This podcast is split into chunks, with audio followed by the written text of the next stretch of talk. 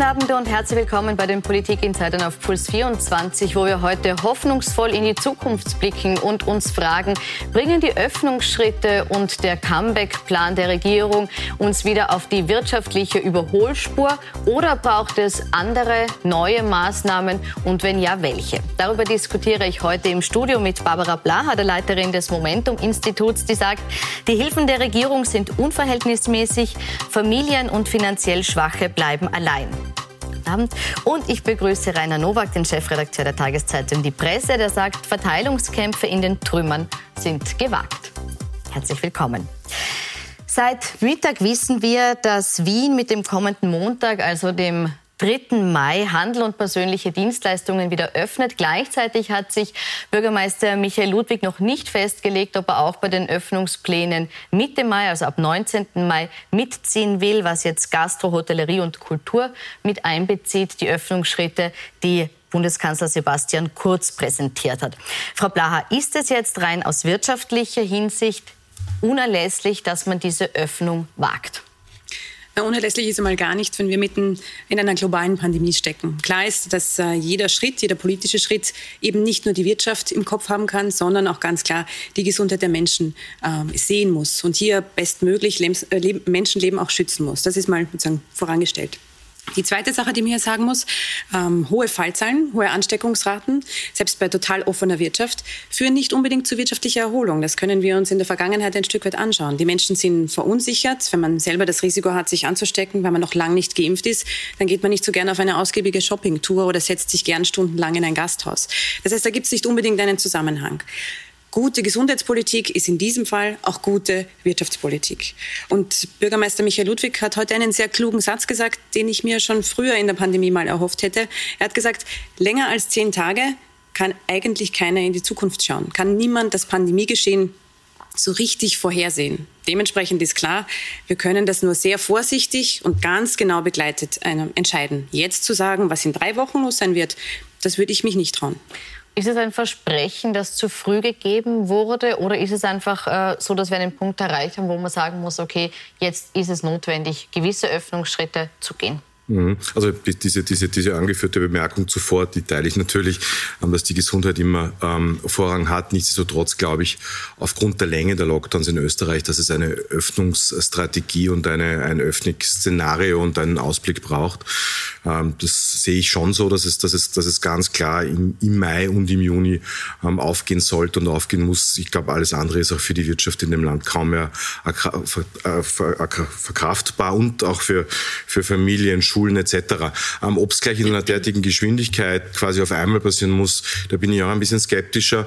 Ähm, und wir kennen ja Beispiele von Ländern wie, sagen wir mal, die großen Impfweltmeister, Israel, Chile, auch die USA ähm, ähm, und, und, und Großbritannien, die haben ja auch während schon einem hohen Tempo an Impfungen währenddessen dann noch hohe Anzahl von oder Zahlen von Infizierten gehabt. Und das ist sicher ein Problem. Also da stimme ich zu, dass man sicher währenddessen genau beobachten wird müssen, auch regional in einzelnen Ländern, wie das jetzt passiert. Dass es generell an einer Öffnung, glaube ich, kein Weg vorbeiführt, das sehe ich aber schon so. Also ich glaube, ähm, äh, noch, noch vier, vier Wochen Lockdown bringen die Zahlen vielleicht ein wenig runter, ähm, aber ähm, glaube ich, würden Schlimmeres anrichten noch in der, in der Wirtschaft und in Österreich. Aber da, da hilft Geld. Entschuldige, dass ich da ganz kurz einhake. Da würde ja konkret Geld helfen. Wir haben gerade die Wirtschaft in den letzten Monaten ja eigentlich ähm, auch sehr großzügig durch diese Pandemie begleitet. Und schauen wir uns andere internationale Beispiele an. Sie haben den Impfweltmeister Israel gerade angesprochen.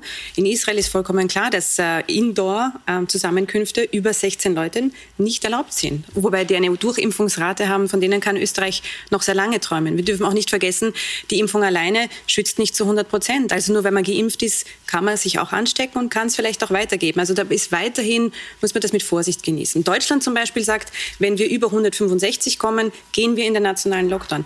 Das ist eine Zahl, von der sind wir in Österreich weit entfernt und wir sprechen jetzt über weitreichende Öffnungen. Also es natürlich andere Beispiele wie die Schweiz, die jetzt voll geöffnet hat und noch höhere Inzidenzen hat und ähm, die, die, die, die Intensivstationen dort auch nicht zusammenbrechen. Also jedes Land wählt da seinen eigenen Weg, ähm, aber ähm, ich bin, bin, bin in einem Punkt bei Ihnen. Ich glaube, man muss es vorsichtig begleiten und vorsichtig beobachten ähm, und das, das, wird, das wird geschehen müssen und ähm, dann wird es halt vielleicht nicht im Juni die, die große Party geben, von der manche träumen.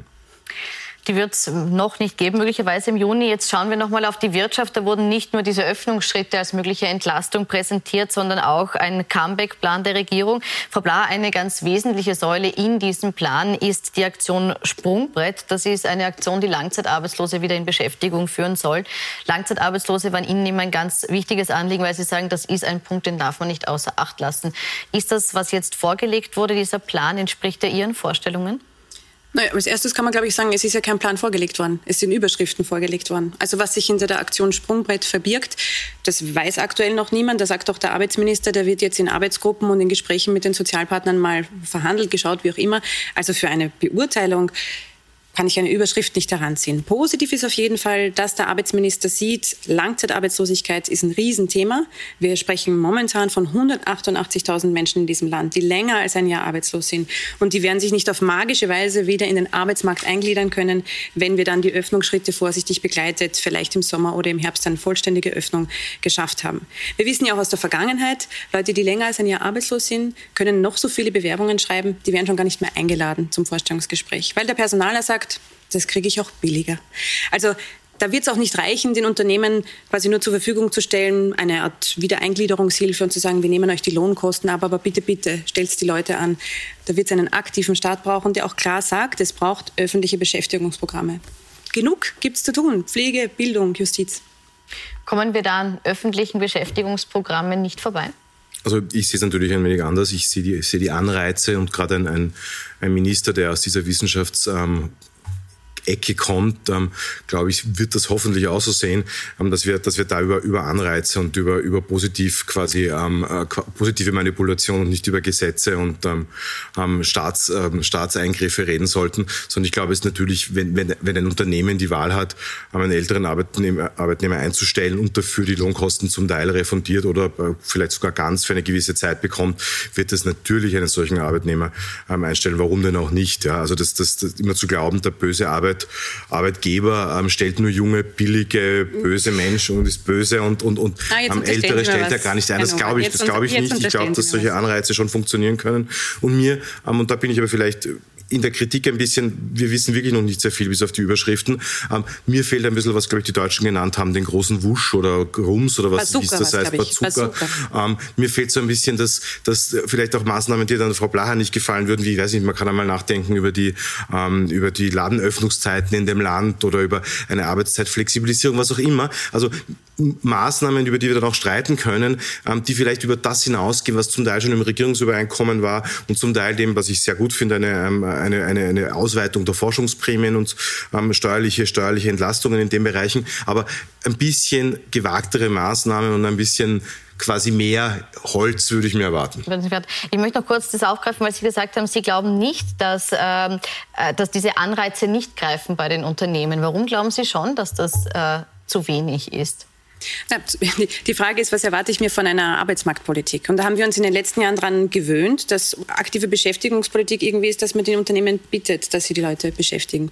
Gleichzeitig wissen wir, dass ein ganz, ganz wesentlicher Jobmotor in diesem Land der öffentliche Bereich ist. Der gesamte Bereich der Gesundheit, ähm, die Schulen, die Universitäten, die Forschung zum Großteil. Wir sehen es in der Justiz, wir sehen es in der Polizei, wir sehen es im Kindergarten. Also so zu tun, als wären nur Jobs im privaten Bereich die guten Jobs und die öffentlichen Jobs sind irgendwie zum Naserümpfen. Das Sie jetzt wäre ich einmal äh, erstens ganz vorsichtig und dann weiß ich jetzt auch aus zum Beispiel einer IHS-Studie, also einer Studie des Forschungsinstituts, wo der Arbeitsminister herkommt, dass uns massiv Pflegekräfte fehlen werden in den nächsten Jahren und Jahrzehnten. Da fehlen Zehntausende Stellen.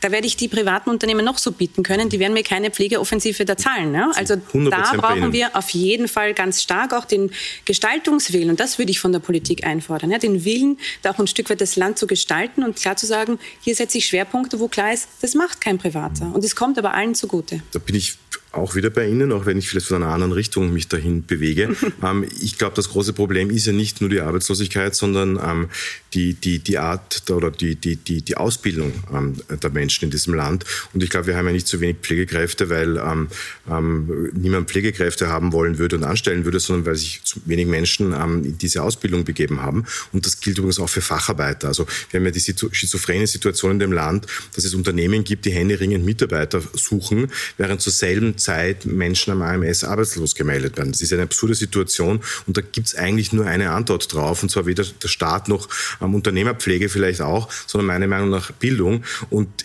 ich würde mir zum Beispiel von einer Bundesregierung erwarten, jetzt einen ganz klaren, eine Bildungsoffensive mit vielleicht Bildungschecks, äh, die man einlösen kann für Ausbildungen, für an Unis, übrigens auch die Schüler, die ja in Wahrheit, wie wir alle wissen, sehr wohl Monate verloren haben und auch wenn das der Bildungsminister anders sieht, natürlich jetzt einen Nachholbedarf haben werden in den nächsten zwei Jahren. Also ich würde mir eine große Bildungsoffensive erwarten und sagen, okay, jeder Mensch in dem Land, der eine Ausbildung braucht, bekommt Unterstützung vom Staat, nämlich mit einem Scheck und nicht mit Bargeld, weil das ist immer schlecht.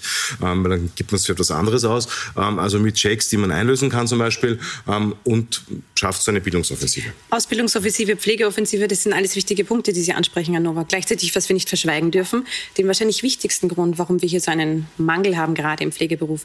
Es ist ein verdammt anstrengender Job und er ist verdammt schlecht bezahlt. Ähm, die Arbeitsbedingungen dort sind tatsächlich so, dass die Leute regelmäßig, regelmäßig ins Burnout gehen. Und gerade jetzt auch in dieser Corona-Pandemie haben wir es ja gemerkt, dass unsere Gesundheitsversorgung zum Teil echt am Anschlag arbeitet. Und wir da viel zu wenig Leute drin haben, die Doppelschichten, Dreifachschichten, Vierfachschichten schieben, weil sonst niemand da ist, der ihre Klientinnen, ihre Patientinnen betreut. Braucht es eine bessere Bezahlung? Das glaube ich zum Teil schon. Ja, also jetzt vielleicht jetzt nicht im, im, im, im pflegeöffentlichen Bereich in Spitälern, da vielleicht auch bin jetzt zu wenig in der Materie drinnen. Aber was wir auf jeden Fall haben oder brauchen, ist Pflege, die im privaten Bereich benutzt wird. Das ist zurzeit eher, eher prekär. Und wir alle wissen, wie sich die Menschen das in diesem Land organisieren. Also nicht unbedingt, nicht unbedingt ähm, ideal. Also da, da ja, aber deshalb wäre mein Punkt, wir müssten es eigentlich aus den Familien rausholen. Also eigentlich ist doch die Idee nicht, wir lassen die Frauen Nein, in dem Land alleine ich rede damit, von, Ich rede von Pflege, von, von Privat, Privat, Also von 24 Stunden. Ich rede von 24 Stunden. Gut, das ist ein absolutes Minderheitenprogramm, dass Sie nur 5% der Pflegegeldbezieherinnen haben. Können sich das überhaupt leisten? Ja. Ähm, da wäre es mir fast wichtiger, wir würden sagen, wir schieben echt ordentlich Geld in die Infrastruktur. Mhm. Wir brauchen Pflegeheime, die tatsächlich auch gern bewohnt werden. Also mit Hotelstandards, so stelle ich mir Nein, das ich bin da, bin da bei Ihnen, weil ähm, wie wir wissen, sind die Seniorenheime in dem Land ja mittlerweile Pflegeheime, ähm, obwohl man sie offiziell nicht so nennen darf. Gut, dass wir da einen Punkt gefunden haben, wo es eine gemeinsame Forderung quasi aus beiden Richtungen gibt. Ich möchte noch auf einen Punkt zu sprechen gekommen. Sie haben gesagt, da Ihnen fehlt so der große Wurf in diesem Comeback-Plan. Das, was als großer Wurf präsentiert wurde, ist die Erhöhung der Investitionsprämie für Unternehmen.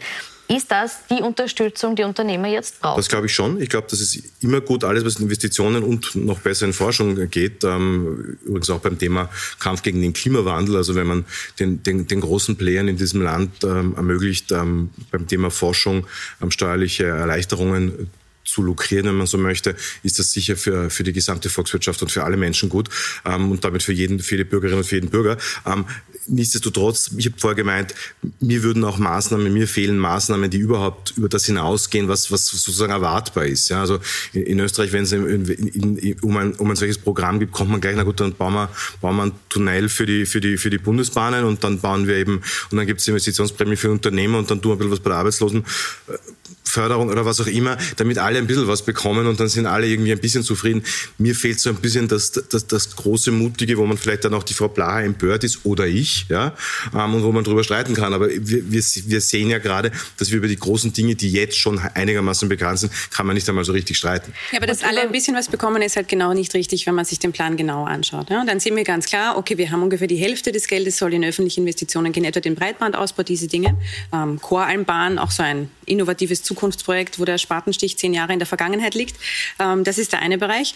Nur ungefähr 16, 17 Prozent gehen an Arbeitnehmerinnen und Arbeitnehmer. Der Löwenanteil ist schon die Investitionsprämie. Und da muss man klar sagen, ich bin überhaupt nicht gegen die Investitionsprämie. Die ist richtig und wichtig und ich hoffe, dass ähm, die, sich die auch wirklich viele abholen. Aber was wir auch nicht vergessen dürfen, sind die ich würde fast sagen, Taschenspielertricks, mit denen uns diese Investitionsprämie präsentiert wurde. Da legen wir ein paar Milliarden Euro auf den Tisch und dann macht ein Hütchenspieler so und dann kommen da unfassbare Summen an ausgelösten Investitionen daher, wo sogar der Budgetdienst des Parlaments sagt, naja, also ein Euro Prämie heißt ein Euro ausgelöste Investition, nicht mehr. Ähm, die Wirtschaftsministerin spricht um den Faktor 11 oder 12 ähm, mehr an Investitionen, die wir ausgelöst haben. Also das ist einfach ein bisschen unlauter, das so zu präsentieren. Und es ähm, versteckt vor allem den Punkt, dass es zu wenig ist. Der EU-Kreditrahmen für Österreich, wir könnten uns über die EU Kredite holen für Österreich, liegt bei 27 Milliarden Euro. Was wir jetzt vorgelegt haben, sind gerade mal ein bisschen mehr als 5 Milliarden Euro. Das heißt, das ist einfach kein Boost, keine Bazooka, wie Sie vorher gesagt haben, Herr Nowak. Es ist ein mhm. Turbulinchen allenfalls. Nehmen wir zu wenig Geld in die Hand?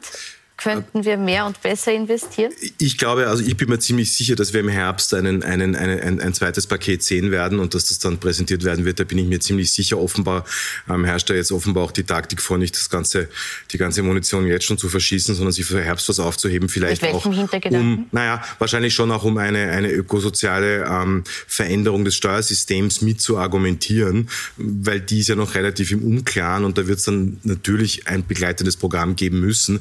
Ähm, ähm, weil wenn ich da irgendwelche, ähm, und dann, ich glaube, das Thema sollten wir auch noch kurz reden, weil ähm, das Problem ist, wenn man ja äh, abertausende Menschen in die öffentliche Verwaltung holt, ähm, damit sie dort Jobs haben, irgendwer muss die halt auch bezahlen. Und wir werden dann irgendwann einmal auf das Thema kommen, wer soll das alles bezahlen und wo soll das Geld herkommen. Jetzt kann man sagen, wir können ewig weiter, kostet es, was es wolle, Schulden machen, Schulden machen. Aber jeder Volkswirt, auch die Mitte, wissen, dass es in zwei, drei Jahren wird es natürlich ein, ein, ein Thema werden und wir werden natürlich über Sparpakete reden oder Steuererhöhungen, wie, das, wie Sie das vielleicht eher wollen würden. Aber wir werden über dieses Thema reden müssen. Das heißt, ich verstehe bis zum gewissen Grad natürlich die öffentliche Hand schon und zwar, glaube ich, ganz egal, welche Regierung da am, am, am Ruder wäre, die sagt, wir müssen ein bisschen vorsichtig sein, weil es ist immer noch Steuergeld, mit dem wir hier agieren.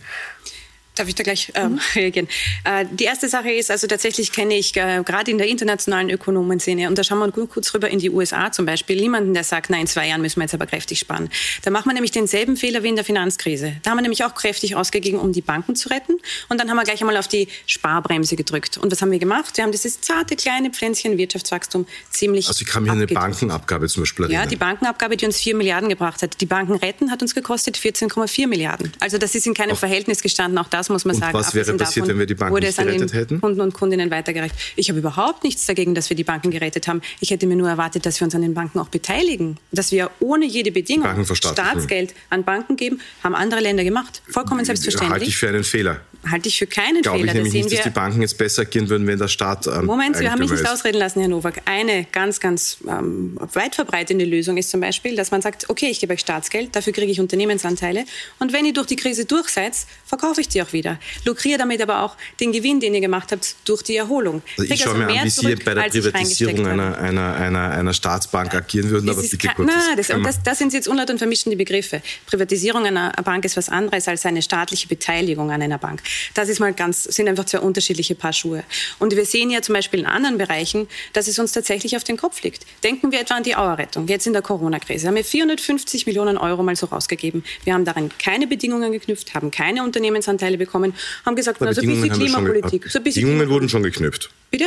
Bedingungen wurden ja, schon Bedingungen geknüpft mit einer Garantie geknüpft, für Jobs ja, die, und vor allem auch für den, wo wir für den, jetzt Hub in, auch in schon sehen, dass äh, die ersten Jobs abgebaut werden sollen. Und das Beste, das hat mir besonders gut gefallen, das kam letzte Woche raus, die Klimabedingungen müssen so weich sein in diesem Vertrag, der ja noch dazu geheim ist, muss man auch dazu sagen, dass die Kurzstreckenflüge von Wien nach Graz ausgebaut werden jetzt von der Auer. Also so richtig hart dürfte dieser Sie wissen natürlich, dass die Kurzstrecke von, weiß ich nicht, Graz nach Wien, über die ich jetzt nicht im Detail ähm, informiert bin, wie die ausgebaut werden soll, prinzipiell nicht Kurzstrecken sind, dass die Grazer nach Wien auf Urlaub fahren oder die Wiener nach Graz auf Urlaub fahren das Wochenende, das sondern natürlich Anschlussflüge für Mitarbeiter von internationalen Unternehmen, die zum die, Beispiel in der Automobilzulieferindustrie in der Steiermark sind. Die aus irgendwelchen Gründen nicht in den Zug steigen wollen. Sein, aber keiner wird das natürlich so polemisch, polemisch formuliert, Kurzstreckenflug ist es de facto keiner. Ja. Es ist zwar eine kurze Strecke, aber es ist meistens ein Anschluss. Die man aber mit, mit einer Zufahrt ersetzen könnte. Was der Grund ist, ist dafür, dass du in Graz aussteigst. Gut. Aber der Wirtschaft nicht.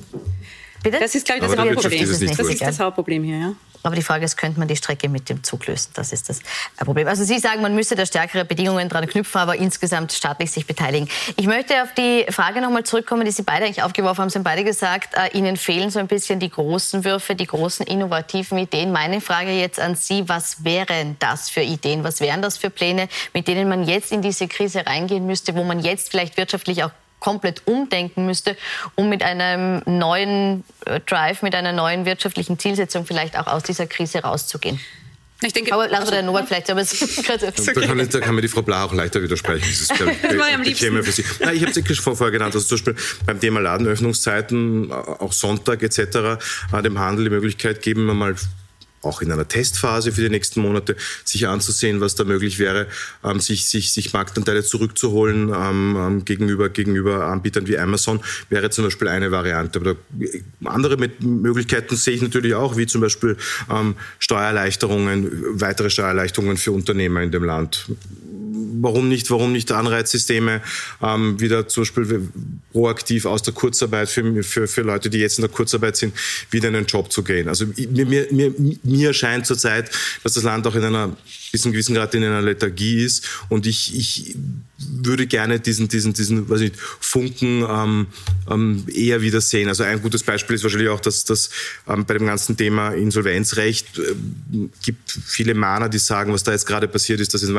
eine politisch gewollte Insolvenzverschleppung eigentlich passiert. Äh, zu ist jetzt ein bisschen polemisch formuliert.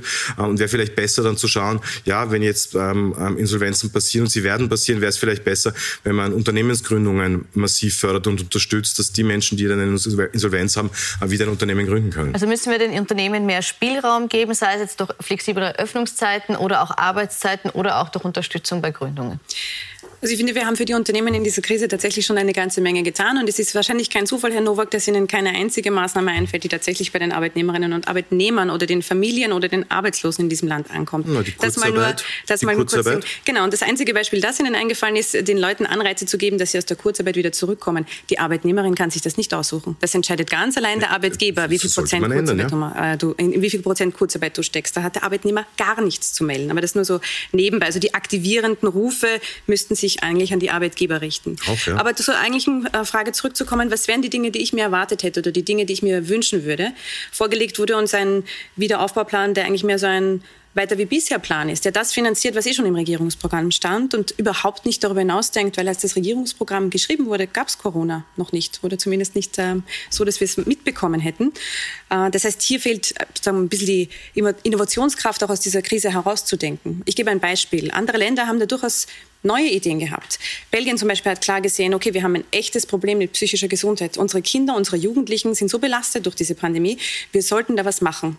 Das hätte man nicht ins Regierungsprogramm wahrscheinlich geschrieben, aber wir sehen durch Corona, das ist ein Thema und zwar ein Riesenthema. Und uns melden die Kinder- und Jugendpsychiatrien, dort findet de facto Triage statt, weil sie sind einfach unterbesetzt und können die Kinder, die es bräuchten, auch gar nicht alle behandeln. Was macht also Belgien? Die sagen, wir nehmen einen Teil dieses Wiederaufbaugelds und äh, bauen Tageszentren, ta psychiatrische Tageszentren explizit für Kinder und Jugendliche, weil wir sehen, wir müssen die da jetzt jahrelang auch wieder herausbegleiten. Das ist jetzt nur ein kleines Beispiel für, was hätte man auch machen können. Also, dass man wirklich auf die Krise in irgendeiner Beispiel, Weise dem ich zustimmen eingeht. würde. Ja. ja. aber hat man insgesamt äh, bei diesem Wiederaufbauplan zu sehr auf alte Rezepte gesetzt, die auch schon vor der Krise sozusagen äh, evident waren und hat man zu wenig geschaut, wo sind jetzt wirklich äh, neue Problemfelder aufgebrochen, für die man jetzt mhm. eben Lösungen braucht, um hier wieder wieder Schwung zu geben? Das, das mag schon, das mag bis zum gewissen Grad stimmen, nur natürlich ein Hauptproblem, und das überrascht jetzt vielleicht, wenn das von mir kommt, aber ein Hauptproblem, das es vor der Krise gab und das es auch nach der Krise geben wird, vor der Pandemie und nach der Pandemie, ist der Klimawandel.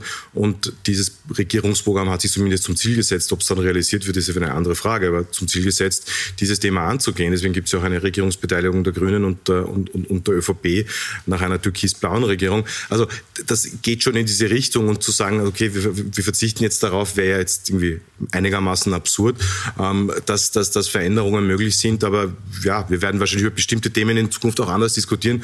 Ähm, das beginnt bei, bei, bei, bei Gesundheitspolitik in diesem Land. Aber bleiben wir vielleicht kurz bei der Umwelt. Tut ja? hier die Ministerin genug? Tut hier die Regierung genug? Naja, also bis dato hätte man, also ich hätte jetzt nicht wirklich die Möglichkeit für die Frau Ministerin Gewessler gesehen, während der Krise da wirklich viel zu unternehmen, weil die waren äh, bis zu einem gewissen Grad leider Gottes ähnlich im Lockdown wie wir.